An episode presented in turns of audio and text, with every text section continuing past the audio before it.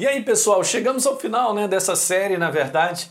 Como eu venho falando com vocês, ela é uma continuidade né, da série anterior que nós fizemos sobre a real identidade. Então tá embaixo aí, ó, na, na descrição embaixo, tem um link aí para você procurar depois essa série, né, para você acompanhar tudo isso junto, né, porque uma tá ligada à outra. Né? Uma, ser uma nova criatura, essa é a perfeita justiça de Deus.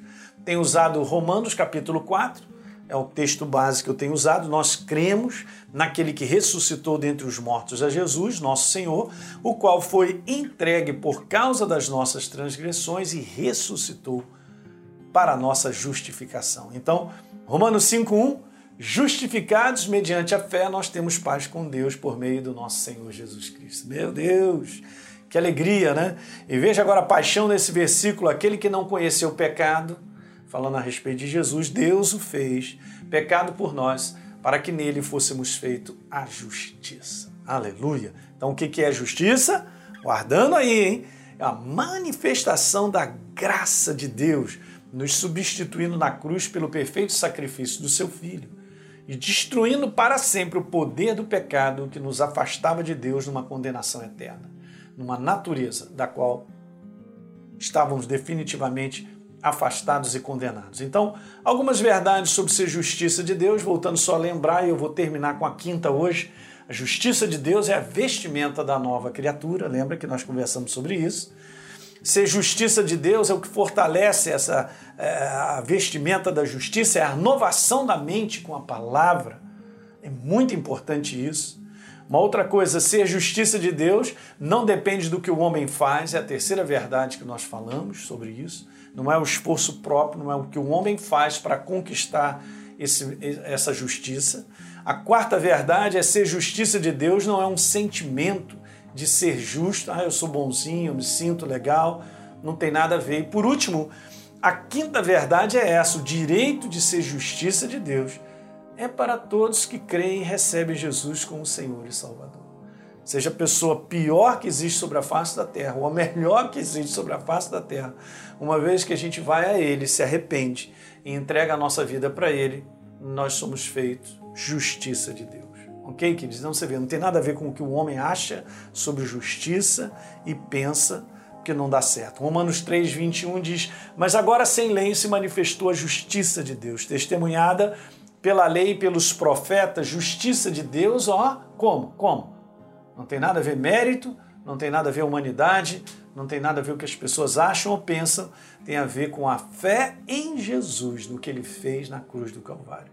Para todos, olha só como é que está escrito, queridos, para todos e sobre todos os que creem, porque não há distinção, e Paulo disse no verso 23, todos pecaram e carecem da glória de Deus. Ou seja, a humanidade inteira está debaixo de uma natureza atrelada ao pecado. Então ninguém fica de fora.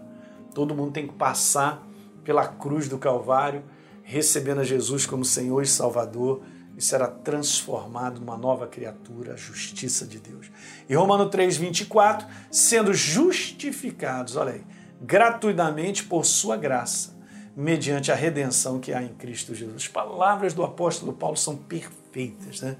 Então com isso a gente termina aqui né, brevemente, né? Eu fiz essa série muito breve, mas você pode pegar embaixo, na, nessa descrição embaixo, o link para você acompanhar, né? Tudo isso que eu conversei em vários capítulos sobre a real identidade e vai te abençoar e você renovar a sua mente, renovar o seu coração com essa verdade, para você se encher numa consciência viva de quem você é em Cristo Jesus. Legal? Então vamos orar? Eu quero orar pela tua vida e a gente vai fazer isso exatamente agora. Olha só. Então feche seus olhos aí e acompanhe comigo essa oração. Pai, no nome de Jesus, eu quero abençoar os meus irmãos que estiveram comigo, Senhor, durante essa série, para que a iluminação e o poder do teu Espírito possa ser alta à medida que eles têm fome, sede dessa justiça, aumenta a consciência viva disso, Pai, sedimenta isso, fundamenta os meus irmãos na obra da cruz do Calvário, para que eles possam encarar o dia a dia, as ameaças, as situações que nós vivemos de uma maneira própria, com os olhos espirituais abertos, Pai, para enxergar que nós estamos no teu reino, que nós somos supridos, guardados, protegidos, que tu estás conosco, tu és o Deus que nos dá vitória sobre aquilo que nós enfrentamos. Portanto, eu abençoo a cada um que de coração aberto tomou posse de todas essas verdades no nome de Jesus.